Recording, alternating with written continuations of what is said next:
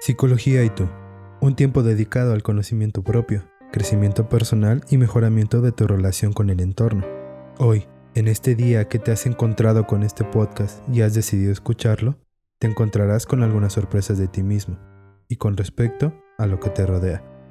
Comencemos. Conduce Gamaliel Jiménez. Bienvenidos una vez más a Psicología y tú. ¿Cómo están? ¿Cómo les ha ido? Ya es el último domingo de febrero. ¿Cómo se sienten? Continuemos con la pequeña serie de trastornos psicológicos más raros. Que bueno, lo dejaré en un top 3, porque si no nos podríamos alargar demasiado. Y ya llevamos uno. Síndrome de falsa identificación delusional. O sea, síndrome de Capgras, Fregoli, etc. En este episodio, este domingo, hablaremos de dos trastornos, ya que tienen mucha similitud. Ambos se refieren a un acto compulsivo de autolesión. Por un lado, tenemos la tricolomanía. Aquí, la persona siente un gran impulso de arrancarse constantemente el cabello. Y la dermatilomanía la presentan personas que constantemente se pellizcan o rascan y hasta se arrancan partes de su propia piel. Así que descubramos con mayor precisión qué son, de dónde vienen y qué más hay con ellas. Y advierto, de nuevo, va a ser un episodio bastante teórico, pero que de seguro nos ayudará a enriquecer mucho más nuestros conocimientos de la psicología. Así que vamos con el intro. Abuelo, abuelo, despierta. Necesito el intro. Ah, ¿eh? Oh, sí, ya voy.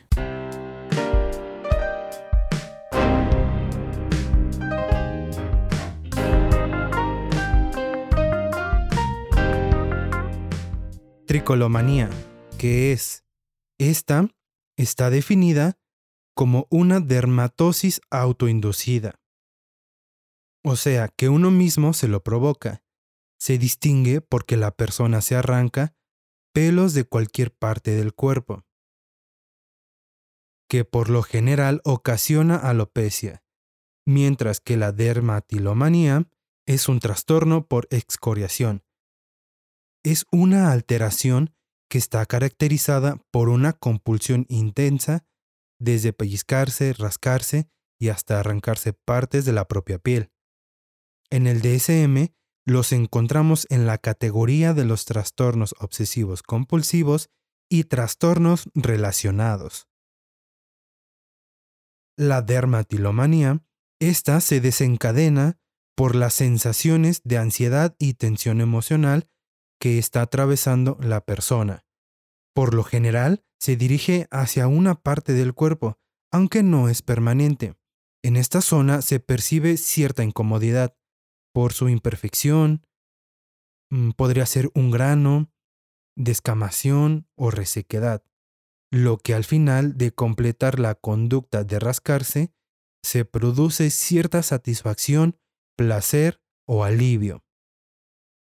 Al terminar la conducta, ya sea el rascarse o pellizcarse, o pues ya saben, hasta arrancarse la parte de la piel, en lo común el rostro es la principal área que las personas suelen causarse lesiones, aunque también se autolesionan en los dedos, la espalda, el pecho, los brazos y en ocasiones en el cuero cabelludo. Habitualmente se realiza con los dedos, pero en ocasiones se ha llegado a ver que las personas usan su boca o algunos instrumentos como agujas, cúters o algún otro instrumento punzocortante generando alteraciones bastante graves en la piel. Y pues sí, imagínense, estar quitando pedacitos de piel constantemente, pues va a dañar obviamente la zona. Y aparte, hacerlo constantemente fomenta pústulas e infecciones, que en ocasiones llegan a alcanzar el sangrado, posibilitando la aparición de infecciones, lo que a su vez pues va a dejar cicatrices, y cuando no se le presta atención probablemente lleve a la persona al hospital. Por lo general, hay dos tipos de personas que tienen estos episodios de excoriación. Uno se debe al estrés psicosocial, que generan ciertas situaciones donde la persona está inmersa en alguna situación que le genera cierto miedo, incomodidad, eh, y ya sea real o imaginario. Mientras que el otro son las personas que ya viven con el trastorno obsesivo compulsivo, y está asociado a que ellos piensan que por algo su piel está contaminada, al ver o idear ciertas imperfecciones en la piel.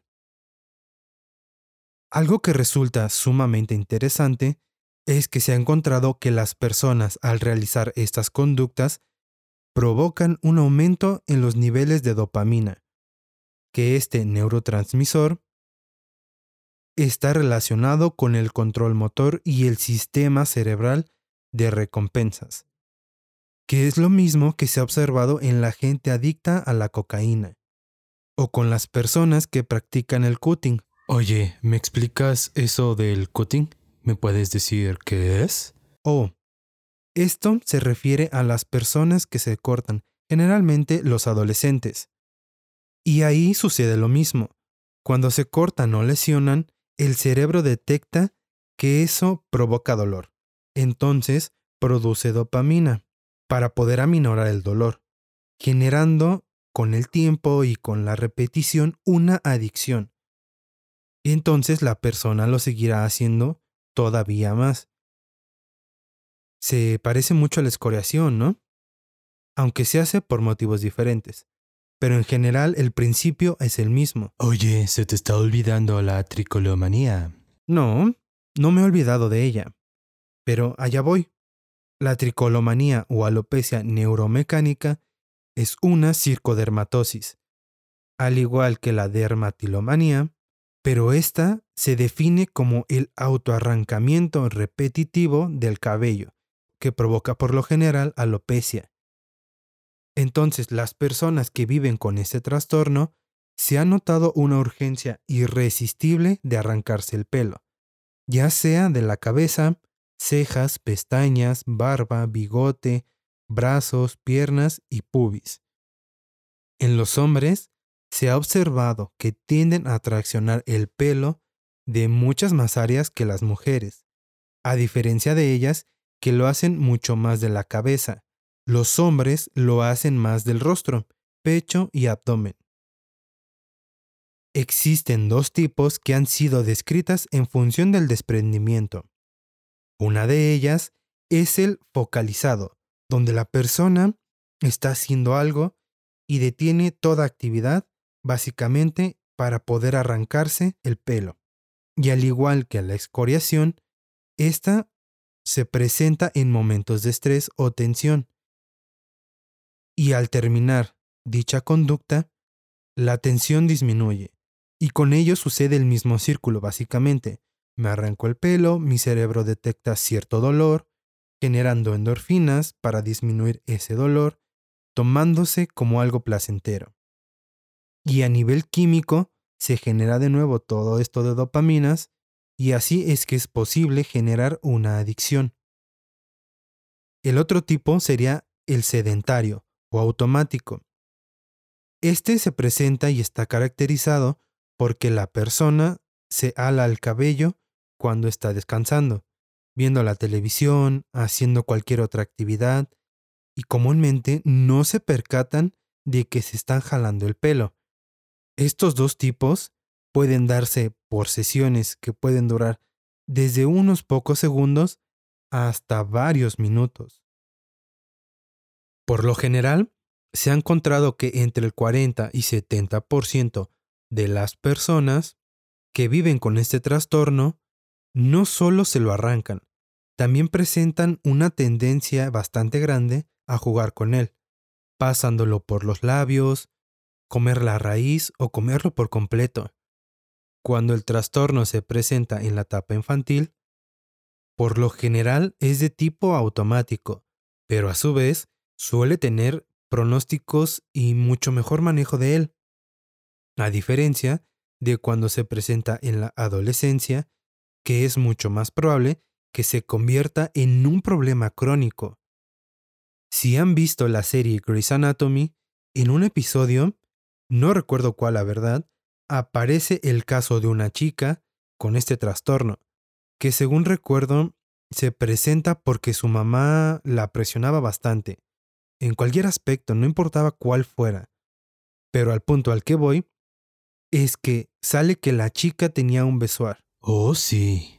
Esos chocolates están re buenos. ¿Qué chocolates ni qué nada? Eso es una bola de pelo en el estómago que llega a afectar de 5 a un 18% de los pacientes que se comen el cabello, y de ellos un 37.5 son los que llegan a presentar besoars. Y si bien puede que no lleguen a cirugía, sí van a presentar sin fin de molestias, como problemas de digestión, dolor de estómago, etc. La prevalencia de la excoriación o dermatilomanía, o también conocida como escoriaciones psicógenas, tiene una presencia alrededor del 1.4% en la población mundial, en la que la población adulta alcanza un 9% más o menos y como ya había dicho anteriormente, se presenta más en mujeres que en hombres, llegando a ser más o menos tres cuartas partes del total. En el caso de la tricolomanía, en realidad no se conoce la presencia del trastorno, ya que la mayoría de las personas llegan a creer que esto, ah, como la mayoría de las cosas, no es un problema, y lo dejan pasar, aunque se estima que afecta entre el 0.6 y el 4% de la población mundial. Esta, por su lado, es más frecuente en la etapa infantil y se presenta por igual en niños y en niñas, pero esto cambia cuando se presenta en la etapa adolescente o en la senectud, donde es mucho más frecuente en las féminas que en los varones, llegando a ser siete de ellas por cada uno. Y como nos pasó el episodio anterior, las estadísticas en México no son para nada claras, no hay estudio que nos den datos al respecto. Para ambos padecimientos, se realizan un sinfín de pruebas. Tal vez para este punto ya saben que lo primero es una buena historia clínica. No se puede iniciar ningún proceso médico ni psicológico sin una buena historia clínica, que muchas veces se realiza mediante una entrevista no estructurada o semiestructurada. Después, por lo general, se realizan o hacen inventarios de ansiedad, pues para medir el, estado emocional que pueda presentar o desencadenar las conductas que propicien cada uno de los trastornos, ya sea rascarse, pellizcarse o para el otro caso estarse arrancando el cabello. En estos casos, dependiendo de la persona, se llegan a utilizar autorregistros, en los cuales mm, sirven por lo general para dos fines. El primero de ellos es para que nosotros como psicólogos podamos ver y realizar un análisis funcional de la conducta, reconociendo así la frecuencia, topología y qué tienen que ver los topos. ¿Cuáles topos? Eh, pues dijiste topología. No, hombre. Con ello me refiero a saber bajo qué contexto la persona realiza la conducta, en este caso pues de la autolesión. Aparte también se realizan encefalogramas, y estudios de neuroimagen para poder reconocer todas las desorganizaciones que puedan estar en el cerebro. Además, interviene un psiquiatra para poder manejar todas las partes fisiológicas que produce el cerebro. Y también intervienen los dermatólogos, ya que en general como se generan lesiones o patologías en la propia piel, pues qué mejor que ellos que son los expertos. Sin duda, con estos trastornos recalco la importancia de algún tipo de registro, vayas a terapia o no, porque así se crea un conocimiento propio, se hace conciencia de uno mismo. Durante todos los artículos que leí, libros, etc., mencionaban bastante que las personas con estos trastornos, sobre todo, tienden a no darle importancia. Y si bien es muy notorio cuando ya una persona em, se está causando algún daño, lo repetiré. Y es que eso es un gran problema para muchos. Y lo recuerdo con esta frase que me gusta tanto. Solo los peces no saben que nadan en agua, y a veces es difícil ver conductas que ya tenemos tan arraigadas. Y espero que les haya interesado como para que vayan a buscar imágenes o información y me den sus propias opiniones, conclusiones o lo que les parezca conveniente. Recuerden que hay que asistir con el profesional, no solo de la salud mental. Abarquemos todo lo que es nuestra salud para estar bien con nosotros mismos y así como creen con los demás. Una y otra vez. En cada proceso hay un inicio y un fin. Estamos llegando al término de un episodio más, en este caso el número 9. Y con este terminamos el mes de febrero. Tengo fe hacia que no se te olvide que la grandeza no viene sola. No es algo que, ¡pum!, por movimiento de una varita mágica ya se logre. Hay que trabajar por ella, haciendo trabajo constante. Así que trabajemos duro y puro que así construiremos lo que queremos. No dejemos nuestra vida con él, a ver qué se da, a ver qué pasa. Así que espero que estés trabajando en ti y así puedas crecer mucho y mejoren con ello tus relaciones, principalmente la que tienes contigo mismo. Con ello, deseo que venga la paz, buena vibra y mucha luz a tu vida. Espero que este episodio te haya gustado, servido de algo, hayas aprendido o tal vez te haya divertido. No olvides que te espero en las redes de Psicología y tú. En Facebook me encuentras como Psicología y tú. En Instagram como psicología y.tú. Nos escuchamos el miércoles de Rapidín y el próximo primer domingo de marzo. Que tengas una excelente primer semana de marzo. Éxito. Y de nuevo te voy a pedir, suscríbete al podcast. Te lo agradecería mucho. Nos escuchamos en otra oportunidad. Inicia con fuerza y confianza este mes de marzo. Mucho éxito.